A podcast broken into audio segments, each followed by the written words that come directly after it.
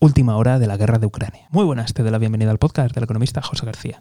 Hoy hablamos de la última hora en la guerra de Ucrania, o mejor dicho, de la última hora de las consecuencias económicas en la guerra de Ucrania. Y es que verás, dirigentes políticos del Reino Unido han dicho abiertamente tener una propuesta, y es la de realizar cortes de luz de tres horas. Sí, sí, lo estás oyendo bien. En lo peor de la crisis, en lo peor del invierno, están dando ya el aviso de que a lo mejor van a tener que cortar la luz durante tres horas al día. Y aquí podemos dar dos lecturas. Uno, están intentando preparar a la población porque realmente viene una situación muy mala y muy dura. O segunda opción, están preparando a la población diciéndole que la situación va a ser peor de lo que ellos creen realmente. Para de esa forma luego apuntarse la medallita de qué buena gestión hemos hecho. Y también para minimizar el impacto que pueda tener la población ante las verdaderas carencias que pueda haber en el, en el sector energético. Pero como siempre, turno para ti. ¿Cuál de estas dos opciones crees que ocurre? ¿O piensas en otra alternativa? Ya sabes que tienes la web para poder comentar. Desde aquí, como siempre, estaremos muy atentos. Y si no te quieres perder nada, y suscripción.